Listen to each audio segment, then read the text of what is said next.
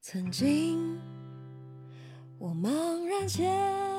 行。 Hello，大家好，我是滚滚，我是小达，欢迎来到逼逼波逼逼波。。今天我们的主题就是来聊一下最近特别火的一部呃新引进的电影。就是周楚除三害，对，然后呃，之前看之前我们也是看到有很多那种电影博主，嗯，嗯、有在推荐，而且有很多就是在点映放开之后去看的那些人，然后对这部电影的评价就是非常高，而且它也从原本嗯开分八点一吧，就直接涨到了八点四。就是又属于一部有零评分会高于大众评分，就说明还是大家专业的人会比较喜欢那种感觉。对，然后我们两人就是正正好卡在那个呃换片源之前去看了未删减版本的，也不算未删减版本，好像有些画面是已有经被改为了过审过了。对对对，那我们就先来说一下自己的第一感受吧。看嗯完以后，我觉得就是全程无尿点，就是一路看下来我都没有怎么看手机，对，就是它一直有一个情节很吸引着你，一直在往前进。而且我会感觉就是一直精神就是在很紧绷的状态。对，因为就是感觉自己能够完全的带入那个主角，跟着他的命运，然后跟着他第一视角，嗯，去处理这些事情，所以就一直有紧紧跟随的感觉。嗯，然后我也是觉得，呃，看完以后非常的震撼，因为好像很久没有在电影院看到一个让人如此酣畅淋漓的一部作品。而且我就是那种台剧的爱好者，所以里面很多的那个呃演员都是非常眼熟的。我就听到滚滚一直在说他是她的老公哦，他演过什么？这对，样然后然后我就会觉得，因为没有在大荧幕上看看到过他们的脸嘛，然后就嗯会特别、特别亲切，然后又就这种不一样的感觉。反正我就觉得特别好看，然后现在不是也上了流媒体嘛，然后很多人都觉得说没有必要去电影院了，可是我觉得，嗯，还是这部电影还是比较值得去电影院看的，因为它给你的那种视听感和画面的震撼是你在电视、电脑或者手机上看不，嗯、就是感受不到的。而且配乐的话，我也有看到，就是他们后期配乐的视频，嗯就很认真，有在那个录音室里面一点点的去配，因为要符合人物情境，然后因为人物他有成长的过程，然后不同阶段都有不同的那种音乐曲调，包括吉他啊什么的，钢琴，就是总之他会用很细腻的配乐去衬托，所以我觉得这个也是临场感很重要的一个东西。嗯，因为我是一个不是很爱看那种很宏大的场面，就可能是喜欢文戏比较多一点，嗯，所以我我我我经常就是，嗯、会说不喜欢去看那种什么好莱坞大片，呃，对于那种打戏啊，或者是呃动作片啊，就是打打杀杀，然后特效片，我都就是不是很感冒的那种。然后，但这部片子就会让我在呃电影院里面真的感受到了那种动作片的魅力，而再加上它那些音效啊，就会嗯让我觉得心脏有在砰砰砰的跳动。而且他获得了金马奖的最佳动作设计。哦，，对他那个，因为我我真的对这种什么武戏不是很在行，嗯，但是我会觉得他真的是有那种拳拳到肉的那种感觉，对，很多时候特别就实。呃啊，就是有点让想让人捂住眼睛。嗯，然后我还看那个李李仁的采访，嗯就是里面那个警察嘛，陈辉，嗯，嗯、他就是说，就是他们有一场戏是真正的要从那个，呃，他追逐戏里面呢，嗯就是哦真正要从那个上面跳下来。我有记得那一部的那个镜头也很深刻，对就很像那个无人机跟着他们拍，一路哇从上到下旋转的，然后到了一楼掉下去。嗯，而且而且那嗯第一场那个打戏就是追逐战嘛，有点、嗯他们是一一一句台词都没有的，就全靠动作和表情，去体现那个人物的心理状对他态。当时那种很嗯要强的，或者就想要逃脱的那种感觉，都在那个表情当中。比如说像阮经天，他就是刚逃脱出来，那个表情就大笑狂笑。嗯然后呢，警察陈辉就可能已经嗯被打伤了，但还是一直在坚持的追逐，那种不服输的感觉就都能够体现出来。我觉得这个设计还是蛮妙的。那我们下面就是跟大家轻松的聊一下这部电影吧。对因为就是我们两人很想聊这部电影，但是又不知道从何聊起。因为感觉它已经就很完整了，没有什么谜题，对也没有什么值得我们再去探索的东西，就已经很完整的展现给我们了。然后后面的内容可能会有大量的剧透。就聊一下我们的感受 吧，对可能对某某一部分。嗯，那首先聊一下这个电影的开场好了，就他刚打完之后呢，有一个医生给阮经天在交谈的过程当中告知他，嗯，得了这个肺癌，嗯其实也就是一个电影的开场的一个嗯悬疑吧嗯，告诉他有这个肺癌，那主人公的心情因此而转变。其实当下的话，他在医院里跟那医生对谈的时候，我就有感觉到，明明就是他自己在得了肺癌啊，什么意思啊？你说是那个医生自己吗？对，医生自己他就是得了肺癌，但是我当时是确实是以为那个医生自己得了肺癌，然后不是还对问你了，我说到底谁得肺对癌？突然又是后你又还是指，然后你就指了阮经天，我就想，哦，原来是他。哦就是又反转又反转的感觉，就是明明就是很拙劣的那种小技巧，但是会让观众就是信以为真。对，因为他后面还有很多的篇幅，就是故意体现出他这个人嗯一直在咳嗽啊，嗯，这就精神很状态很不好那种。这就很像那种侦探小说里面，他就故意续鬼，他故意其实他就是因为他比如长期没有喝水或长期抽烟，他就是会咳嗽，其实都是有合理的解释。但是由于他前面给你强加了一个他误导你的方向，那么你就把所有的结果都归因到他得了肺癌这个问题上面。，对，包括后面他不是，其实也是由于这个点，然后引出后面吐黑水嗯，这个地方。就是进一步加深了我们对这个事实的错误的论论证。对，所以后面就是看后面的剧情的话，会有那种反转再反转的感觉，嗯。就是感觉看电影的时候嘴巴都没合上 过。没错。然后因此，那阮经天他就进行了一个人生中的改变，他觉得就是要青史留名，或者不叫青史留名，恶名昭著也可以，嗯，因为他就是觉得要让所有人都记得自己，他有这个想法。其实那个周楚楚三害的典故好像就是这样子，嗯，对。但是后来那个周楚典故里面的周楚是就是变成好人了，就为为人民服务的那种。改过自新了，对，他也就是想说，嗯，我想通做一些惊天动地的事情，让让世人记住我，这是他人物的一个动机，我觉得也可以理解。哎，很像是那种，是不是有很多那种美国那种大片对，有，比如说，嗯，就证明自己。 我有想到就是，嗯，蜘蛛侠里面他有一个就小职员，他觉得大家都很看轻他，他一定就是要毁灭整个城市，让大家记住他的力量。 哦，然后我想先聊一下医生这个角色，因为我觉得这个医生的角色他还蛮有立体性的，嗯，其实我觉得他可以说是电影里面的一个大 boss。对，因为他就是那种黑医，就是他自己开着一个医药店，但是至少也会一些医术吧。然后黑道上面的一些兄弟，他可能受伤啊、枪伤、刀伤，都会去找他来进行医治，因为嗯去医院肯定不可能嘛。可能他们说台湾好像原来确实有这样一部分的人在做这个职业的，嗯，就已经算是一个普遍到是一个职业的一个情况了。对，因为以前那个台湾黑道还是很盛行的嘛，所以就是会有很多医生可能黑白通吃，对，然后专门就是为那些黑道的一些人去给他们做护理什么什么的。对，我觉得一般人肯定是无法胜任的，因为这个压力很大，甚至对你可能要斡旋在几个道帮之间。就像他到到他这里之后，就是一个庇护所，所有人都不准打斗，他说了嗯算。对，所以他们说其实是他在除三害，对他有这个权威性，就是说，嗯，谁是周楚，有这样一个疑问。而且其实嗯反过来看的话，他就是假装说阮经天他有那个肺癌，也是嗯可能也算是他的一种手段。嗯，对他其实就是可以操控人心，因为他对确实很厉害。嗯，然后我想，就他如果他有这样子的前面的经历在，那所有的黑道的人都不敢去惹他，相当于他就是被所有人都保护着的对，一个大 boss 的感觉。 那后来阮经天就开始了一个，嗯，算是证明自己的道路吧。嗯然后，那阮经天知道了自己得了肺癌之后，就想要去自首了，因为他，嗯，奶奶是不是也不在人世了？对，他就是唯一的牵挂也没有了。可是当时确实也刚好有一个很嗯凑巧的事情，就是有一个运钞车嗯倒了，所有的民众都在捡钱。哦他他去他去自首，其实还是因为那个什么关老爷，。对，关公面前掷那个圣杯 对我之前去福建的时候有去关帝庙去治过，他们就是很信这个的。嗯然后那个圣杯就刚好要一阴一阳，才代表他同意你去做这个事情。嗯如果你没有得到这个圣杯的话，那你就要嗯改日或者再制，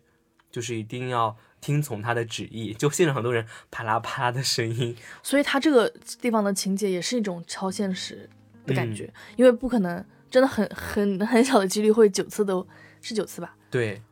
说明就是他也是一个有信仰的人。嗯后面也确实他就是去警局自首了，嗯可是刚好由于民众那个慌乱，所有人也都在去自首交 反款，然后这就让他觉得自己好像真的是一个籍籍无名之辈的感觉。对，而且就是主要是他看到了墙上那个通缉嗯，通缉令，然后他他排在第三个，而且还是被撕了一半，怎么都没有他自己。激起了他整个那种想要崭露头角的那种心嗯态。于是他就找上了第一个人，他就想要去嗯为民除害吧，或者就是借机而证明自己，超过第二名，我就是第二名，再往前超这样的感觉。然后讲一下第二个是香港仔，他在那里面的化名，然后他手上有纹了一条蛇，嗯，嗯，代表的是琛，就是他的片名就是哦，the the snake 什么的，嗯嗯，对 the 对， pig 猪，然后鸽这样子，它就代表蛇称。它其实也是用了一些很节奏很紧凑、效率很高的一个表达手段，嗯来表达他的人物性格。他就是在嗯美发店里面，小弟由于他就是笑了一下，嘲笑他，他就大发雷霆，直接就是暴打十几个啤酒瓶。嗯就这样一个举动，体现出了他这个人呢，就是喜怒无常，然后很好面子这样的一个角色，就是有点像是小人的那种感觉，性格不是很光明磊落，嗯，确实，就给观众体现出来了。而且他，嗯，在那个发廊里面的几场戏，其实我觉得还是会让人有一点点的，嗯，难受的，嗯因为他他里面的那个情欲戏其实不是很多，嗯，但是他每一次就是有情欲戏的部分，就会让人觉得非常难受。就充满了压迫。对，所以我觉得小美她最后可能对阮经天她这个角色也是有那种感激之情的，就是也也不能说上升到爱情什么的，嗯，至少是有那种惺惺相惜的感觉。毕竟就是救了他，而且之前小美好像小借小美之口也说出了，她其实她的母亲也是被香港仔所救的，对，就是一个循环的过程。救赎循环循环救赎的感觉。对对对，她救了别人，但她又嗯害了别人。嗯，而且我觉得像他说的这种救赎什么的，其实也是很浮于表面的，对对对有有可能只是他自己，呃，对他母亲的喜爱，或者就是很很片面的东西嘛。嗯，就刚好被我们理解到了，它没有很深层次的东西。嗯，那他第一部分的话，其实给我们展示的就是一个比较套路的那种黑道里面的那种形式的风 格，然后他那他第二个就真的是大震撼，感觉就是宣传的重点是让观众印象比较深的一个对部分。前面可能只是铺垫，就前面展现了他的自我的一个能力吧，他有这个实力，嗯不管是心理战还也好，还是肉搏战也好，他有这个实力，像升级打怪一样，再往下一级进发，就是嗯 number one 的牛头。嗯想去嗯击败他。然后他在此当中也进行了一些侦查，比如说查到他母亲的养老院，也是有一定实力的。其实，对我感觉大逻辑是没什么问嗯，题的，就是很多人会喷这个电影，对，就是有一步很一多步走， bug 就有点像看那种侦探小说一样的感觉。嗯，然后他到那个澎湖那个地方，确实是非常隐蔽的。嗯，说实话，我感觉，嗯，可能台湾这个地区，它就是没有办法，就是其实我觉得我们也是一样的，嗯没有办法在那种小小村庄什么也也铺设到非常完整的那种警力什么什么的，嗯嗯，就是大家可能就只是把它当做一个很正常的灵修院去看嗯待。嗯，你会发现他当时去的时候，他是全黑嘛，穿，然后那边的人就全白，哦，一个很大的对比。对，就是会给人一种非常，其实就有点颇颇有那种邪教韵味的一种画面感，嗯，而且那里面的人都是恭恭敬敬的，讲话都是很轻轻柔柔的，就第一印象给你就是哇，真的是一个神圣的殿堂，对，就是很神圣的感觉。但是它神圣就是就是走向那个邪教，就会让人感觉就是也是一种层层递进的感觉。就谁知道神圣的外衣下面有多么邪恶的对，内然后心呢我现在就是很想再看一遍那个这一这一场戏，嗯因为因为听说里面还是有一些血腥的画面被删减了嘛。嗯，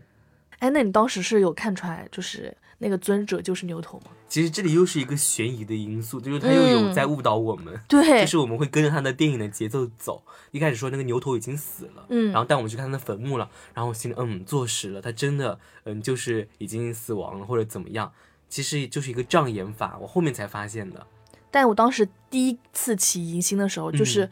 嗯，阮经天问那个尊者，嗯，就问他认不认识这个人，然后他他就他第一个就问，呃，你是黑道吗？哦然后第二个就问你是警察吗？然后就感觉他就是有一点点感觉，但是嗯后来就是因为太多魔幻的事情了，就渐渐忘记了就是这个感觉。然后第二次我确定他肯定是牛头是，呃，他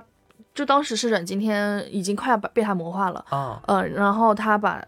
阮经天给他妈妈的骨灰，然后好好的、哦好好的放在那个房对我间里也面。是那个嗯点，就骨灰一般人可能就谁认识谁的骨灰扔掉就好了，他对有，恭敬的放在他房间那个角落里面。嗯，而且我当时心里在想，我在想他会不会下一句会说妈 什么的，你知道吗？就是可能是那种狗血剧情开太多，嗯然后我当时想，他可能嗯心里会想说妈，你终于回来了之类的这种话，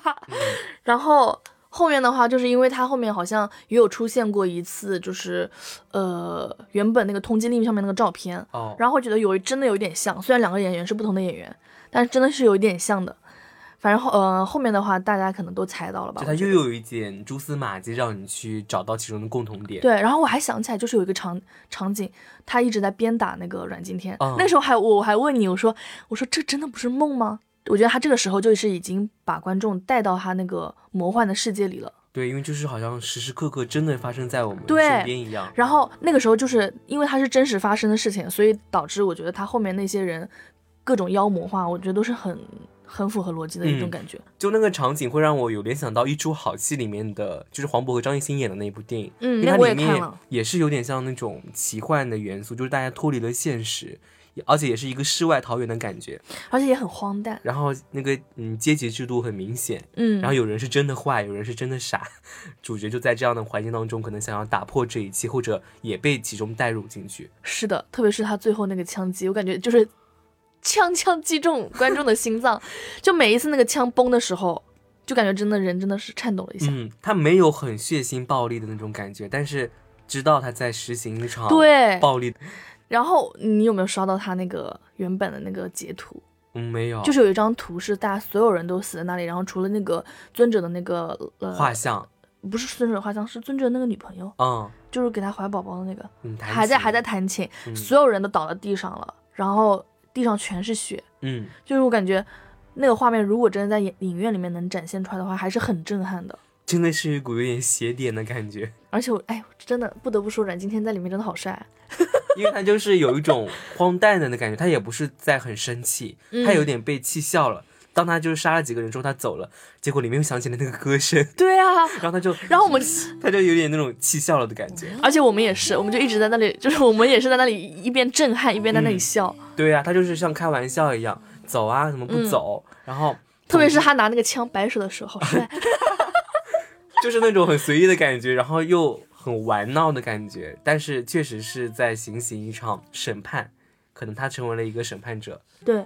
而且我觉得他这个地方的话，也是怎么说，对他这个人物的一个完整。哦，也不是这个地方吧，我觉得可能要再推到前面，嗯哦他救那个小朋友的时候，嗯嗯。他这个人物形象又更加丰满了。原本就觉得他只是一个想要证明自己那种以暴制暴的一个嗯，呃野蛮的那种形象，但是就是看到后面的话，特别是他救那个母亲跟嗯他那个小孩的时让候，他走啊，这样子。对，就会感觉其实他这个人就是本真还是很就是嗯善良的，嗯，不像是香港仔那种，他可能是有点像小人的那种感觉。对对对对，而且我觉得很多观众可能会在此觉得他可能杀了一些没有做过恶的人，嗯，但是他其实就想表达，已经给别人机会，他还不走，说明他已经执迷不悟对了。而且现实当中有多少人是就是进了这种传销或者这种嗯组织的人，他们真的会害得别人家破人亡是的，他们其实虽然没有在做一个恶的事情，但其实他们已经酿成了恶果。让他们发展下去的话，真的会害得家里人陷入就是很困难的境地。因为像这种邪教的话，就感觉就是他，呃，电影里面也放了嘛，每天很早就嗯起来，然后就嗯开始给你上课洗脑。其实你一可能一天当中都没什么自己思考的，对对时对，间已经被控制了。对然后就是人也是真的能被驯化的，所以就是杀了这些人，我觉得也是他想表达他就是要去嗯清理这个世间的恶。嗯，是的，而且就是不知道你们的影院有没有做这样一件事情，就是最后阮经天他被执行枪决的时候，他那声枪声是，我反正我们当时看那个影院 是伴随着那个灯灯光一起亮的嘛，特别震撼。然后我当我当时真真的就是感觉心脏被 一击的那种激动的感觉，就是刚好枪声响起，然后对，然后里面灯灯打开了光亮，起我感觉就是这个影院的人是懂电影的就。是一场梦结束了，然后对花了是让你幡然醒悟。而且真的就看到很多人也在网上说说，就是这部电影看完以后，很多人都久久不愿意起身。嗯其实我们那场电影也是，嗯，就感觉大家都被惊呆了，就愣在那里。需要缓一下，嗯，因为前面刚好又是比较压抑的赴死的戏。嗯，然后有人说阮经天他这里有一种悔过的感觉，你觉得这个是可以理解的吗？你说，嗯、枪决这个地方嘛，还有他前面在嗯跟小美在审讯室见面的时候，他有嗯流泪。有人说他就是不应该嗯这样子悔过，他就是一个无悔的形象。其实我觉得，像我刚刚我们刚刚讲的，就是在呃，他想救那对母子的时候，其实我觉得已经把他这个人物的多面性、思考性已嗯经嗯展现出来了，所以他最后嗯、呃会觉得悔过是很正常的吧？因为以前就是可能除了他奶奶，没有人没有人在乎他，然后没有嗯人就是嗯看看得起他或者看重他嘛。但但是小美到最后的时候，她还愿意去嗯去看望他，去给他剃胡子，然后还把那个画了小猪的西装嗯，送给他。我觉得他可能就是那个时候也是让他感受到了人性的一种温暖。因为那个西装就是是不合身的，是很大的。嗯，但是我觉得这是一个当下意气风发的自己，证明自己的一种方式，就很酷很帅，可以让他想起以前的自己，或者嗯过往那个比较嗯大胆的自己，有被人好好珍藏，或者有被人重视到。哎，其实你说你刚刚说他那个西装就是不太合嗯身嘛，嗯，但是他每次去做一些那种坏事儿的轰时轰候，烈烈的事情。对，，他就喜欢把那个西装穿着，会不会就是就有一种假皮囊的感觉？嗯嗯，对，有一种耍帅，或者就展现自己那一面。嗯，而且我感觉最后那场戏，反正我是没怎么在电影院里面看到过有把一个死刑就是嗯展现的这么的细节的那种电影。无声也是没有什么台词，就很冷静，全靠表演。嗯，还有一个我觉得很深的就是，嗯，邓超在那部叫什么啊《烈日灼心烈日灼》心里》面，他有被注射死刑，哦，也是有这种感觉。但是我觉得，嗯，在影片里面，可能吃也是一个比较重要的元素，就是临死之前会让你吃顿饱饭。嗯他就要通过这些吃啊，然后来表现他自己个人的纠结。包括他开场也是在那里吃东西，嗯嗯，就是跟嗯那个小弟在聊天我的时朋候，友，对我朋友他今天不是去看了嘛，他嗯一他还一直在跟我说，嗯阮今天吃东西好香啊，哎，这个还有一个点我要引申一下，就是那个布拉德皮特，就那个帅哥演员，嗯他也是会经常在电影当中吃东西，就帅到， 感觉帅 什么哥。什么奇怪的帅点，帅哥做什么都是比较合理，或者说其实吃它就是一个表演方式，对，其实可以，不然的话你干巴在那里，可能不如用吃来表达一下你个人的这种随性洒脱的感觉。然后我我那我还看了一个那个新闻，就是真的报道台湾死刑犯是怎么样子执行死刑的。嗯我感觉就是看那些图片什么的，真的跟店里面非常像。然后他也有里面有提到说，很多嗯死刑犯他其实最后一餐饭他都不吃了，嗯就是根本吃不下。对，我觉得肯定的，就是很难受，因为你可能临临死前一天，你整个人的那个心都揪在一块儿。比如说我明天开学了，我都感觉很难受啊，嗯 我也更何是况我要啊去死呢。 所以我觉得，嗯，很真实，就吃不下是很真实的，嗯，对。甚至就是屁股那你觉尿得流，他为什么能吃得下？表现出他这个人咯，就是从容赴死，因为他该做的都做完了，哦，那也是。该交代的就交代完了。嗯，不得不说是他跟他那个警察陈辉，陈辉，好像据说也是有戏份的删减哦。嗯，因为我看到他们说他们俩很早就认识了。对他们两个人就好像几乎就没有什么交流吧，除了嗯最后的说来抓我的那里有有几句话。他们只要遇到就是打 戏，对，嗯，所以我觉得这两个人如果细磕起来还是蛮好磕的。 作为我们这些科学家来说，我觉得最后他把那个枪给他，然后把手手给他，然后他靠的时候真的很磕。就是呃，爱恨情仇在此刻已经勾销了。我之对前伤害你的，我欠你的，我还清了。我甚至觉得他们可能这些年都是有有过联系，或者是、嗯，就有过碰面，至少、有过照面。哎，而且他能够打出他的电话号码，搜私人的一个事情，他都能知道。包括一开场的时候，他就是看了他一眼，他就开始边 坏笑的边跑了，他就开始追了。而且你会感觉每次陈辉想追到他，但是如果追不到也就算了那种感 觉。有不一是种无奈的感觉。对，总之，我觉得这部电影就是剧本和演员有在相互成就，就是一个可能不是满分的剧本，但是演员他有在卖力的表演，每个人物都很真实，包括医生小美的表演，我觉得也是可圈可点，虽然很嗯格式化， 对虽然就是一些比较嗯套路的角色，但是哎，等一下，我打断一下，很多人说小美这个人物就是可有可无，嗯，你觉得呢？我觉得嗯这种电影它不是一个什么新时代的电影，它就是一个比较传统。很多人说喜欢什么杜琪峰、喜欢港片的可以去看，它确实就是需要一个这样子的花瓶角色吧，我觉得就是我感觉小美她在电影里面的作用其实还是蛮重要的，嗯嗯因为她是完整角色这个性格的，嗯，就是她是小美让她发哦现了她也是就是会被需要，然后、哦，嗯被在意，就是不嗯被重视的那种感觉。对，不然的话，他那个人就一面全都是刚强，全都是死拼到底，那感觉人物的立体性也不足了。嗯，而且他们两个人也不一定说非得说是爱情哦啊那种感觉。那我觉得这部电影的女性角色，像那个呃医生啊，我觉得也挺完整的。嗯，然后包括像里面那个灵修院的那个女生，她在唱歌的那个，我觉得她也挺立体的。她不单单是嗯一个男性的附属品，她其实她最后她也想成为教主啊， 而且她唱歌那么好听，尊者是他想要成为的那种人。对她自己最后她也可以撑起来。如果就算尊者死了之后啊，她还会唱歌啊， 她可以带大家走向更好的未来。然后像那个医生的话，他也是有反面的角色嘛，就是立体多样性。毕竟一个黑衣的话，能行到最后，我觉得他毕竟还是有一些实力在的。嗯，总之也是创造了一些我觉得新的女性角色给我看到。不像是那种全男电影啊，就是完全放弃女性，反正拍不好嗯女性直接放，也不说是谁 了。 然后我们最后再来聊一下阮经天这个演员吧，因为我看完这个电影，我真的是被他迷死，而且我以前高中的时候就特别喜欢看那个《猛甲》，他、哦他在《猛甲》里面的那个角色形象就是圆寸。很帅很帅，他也是黑道的那 个电影嘛，就是情节现在看可能会有点幼稚，但我当时真的是刷了四五遍起码的，嗯，后来上扬还在课上给我们放过一次。哎，其实她的脸是那种奶油小生的 脸，哎，对，然后然后他的那个，我不知道为什么他头长得那么标准，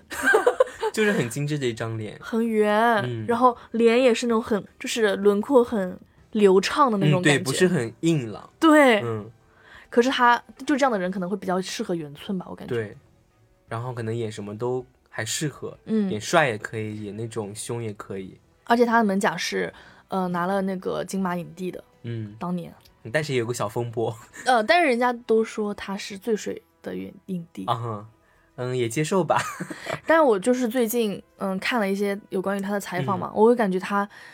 他是一个就是对自己的角色认知很很到丰位富的，对，很嗯也也也是很到位的那种感觉。嗯、像他以前不管是演那些偶像剧，或者是后来他还来大陆有演过一些其他的嗯那种露资的电影嘛，嗯，我就会感觉他演每个角色都有他自己的那个认同感在的，然后他感觉好像是有数年被那种新闻啊，或者是其他的情绪有被很大的影响到，然后他有说过，就是导演当时问他最近怎么样，就想要嗯让他来演这个戏的时候，问他最近怎么样。然后他说他最近就是还行，就是比嗯之前那段时间就是好多了心情。他说他他老嗯，然后那个导演就说不行，你必须得赶紧回到那个不好的状态里面去，就是对让他要沉浸在那个时候，哦，要有点压抑的，对要那种压抑的，的感觉，然后去演这部电影，因为他在里面的造型就是有点颓废的那种感觉。因为要哦有有压抑才有爆发。嗯，然后他就是觉得，他说其实演这部电影他挺累的，又要打， 然后又要各种那个心理斗争。哦，因为其实动作戏还挺难的，因为你要动作流畅，然后提前要对很多的细节。我感觉他这种态度真的是已经秒杀一众多流量了。对我觉得演员就是这种态度，对角色的上心，对表演的负责还是很重要的，嗯，能够感受得到，就是不让人出戏。而且感觉阮今天真的是，他在这部戏的表现比他以前的是进步了很多很多的。嗯，就是又一部超亮眼的感觉，嗯，就大家完全沉浸在其中，然后他人物做的每一个都被赋予了意义的感觉。 然后他真的很帅了。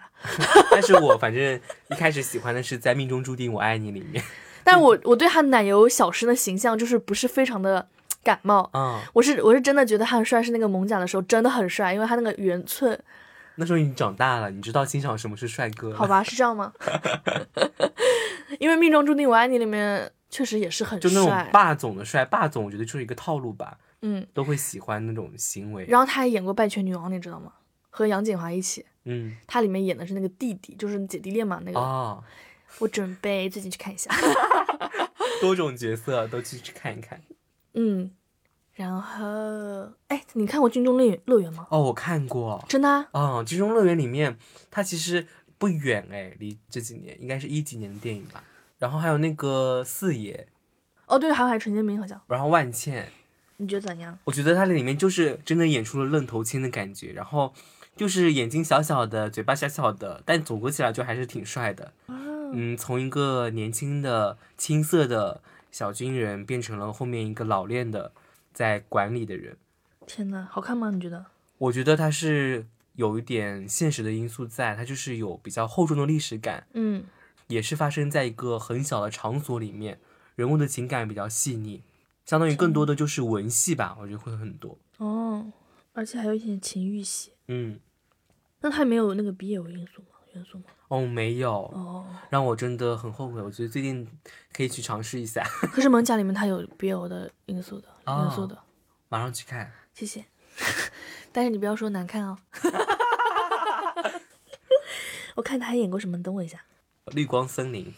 绿光森林三》里面演的很重要的啊哎，角色，帅死了！那种绿光森林，我觉得比命中注定我爱你帅，因为他命中注定我爱你里面还是一个比较顺直男的那个形象。啊哦，对对对对对，然后他，我我有时候会觉得这个男主怎么这样？啊就是总是要很坏，对啊，所以我当时是喜欢张栋梁那种 的纯好人，纯好人。张栋梁那种，我觉得是万里挑一，从来不会对你坏，只有对啊只有女主在那里作。嗯，所以我以前最喜欢的就是张栋梁了，而且他笑起来就是很好看。我以前觉得他是全世界最好看、笑起来最好看的男 人。还会作诗作歌给你听。对啊，而且还是大明星，出席活动还会保护 你。遇到这种纯好人真的不多了。哦，这个你看过吗？Love。看过，对啊，这 个也很哎，也他很这是经跟郭采典。洁吗？没有，他跟舒淇。他跟舒淇？嗯，哦，那是彭也于是晏也是有点这种禁忌之恋的感觉。啊彭于晏是跟那个呃郭采洁，确实啊！是的。嗯，这个 love 我感觉也是一个大拼盘地，但是我觉得还都蛮养眼的。而且我还我还是去电影院看的，当年，哦，那你很新潮哎。因为我当时很想彭于晏啊，我一定要啊去电影院支持他电影的。嗯，没想到现在变这样了。你这个看了吗？看了，我也感觉我看过这个，呃，我我完我真的看了，但是他的表演，由于是那个长发造型，就是呃印象不深。嗯，他长发造型，但他这部电影，呃，《心理罪》啊，演的也是就是很大受好评，嗯因为很多人都觉得疯他子，对他演出真正的那种感觉，疯子的感觉。嗯，说明演技还是受认可的啦。但是长得太帅了，会不会有一点？对，就是这个造型印象不深，但是我觉得剧抛也挺好的， 虽然没多少剧。还有他跟是跟杨幂搭的吗？搭了一部古装剧，好像是的，他跟杨幂搭过的《扶摇》反响平平。四点七分。 好了，我们今天就大概聊这么多，更多的细节我觉得还是得自己去看一下。就是我今天表姐有在手机上看这部电影，她说里面的很多镜头都让她就是大呼小叫的，有点哦无眼看。然后她觉得有机会的话，真的还是要在电影院更有真情实感，然后临场感更强。反正我等一下就是回去的话，要少再看一遍那个后面的那个部分。要看要看的话可以私我，谢谢。我们是不会做这种事情的。 好，那我们今天节目就到这里了，我是滚滚，我是小达，我们下期再见。拜拜。问找不到应该的方向。生命这样的旅程，要用多少泪水来完成？是否我能期待遥远天际一起飞翔？行走的人。